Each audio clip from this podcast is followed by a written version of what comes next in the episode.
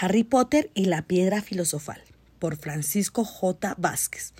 La obra comentada en esta oportunidad ha tenido un éxito sorprendente en todo el mundo.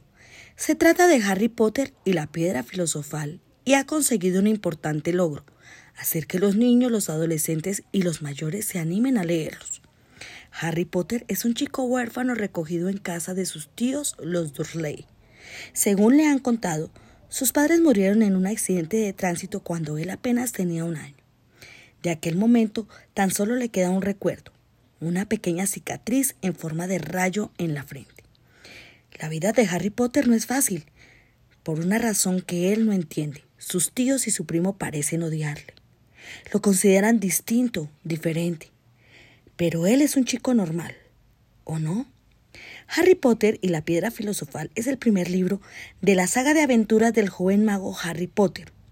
Su autora, G.K. Rowling, ha logrado atraer la atención de todos con este personaje surgido de la mezcla de seres de las más distintas tendencias, tradición, superstición, mitología, literatura fantástica, entre otras. Quizá la característica más destacable de este primer libro es la forma tan peculiar y agradable que tiene Rowling de narrar los acontecimientos. Es un lenguaje directo, con muchas explicaciones, pero sin un léxico excesivamente complicado. Podríamos definirlo como el cuento que todos querríamos oír sentados alrededor de una chimenea en una fría noche de invierno.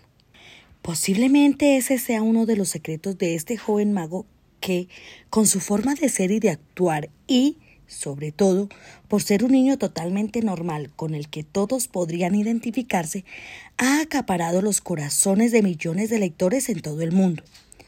Si aún no has leído Harry Potter y la piedra filosofal, te recomiendo que no tardes mucho. Se lee fácilmente y te dejará una sensación muy agradable de haber disfrutado de un libro excepcionalmente bueno.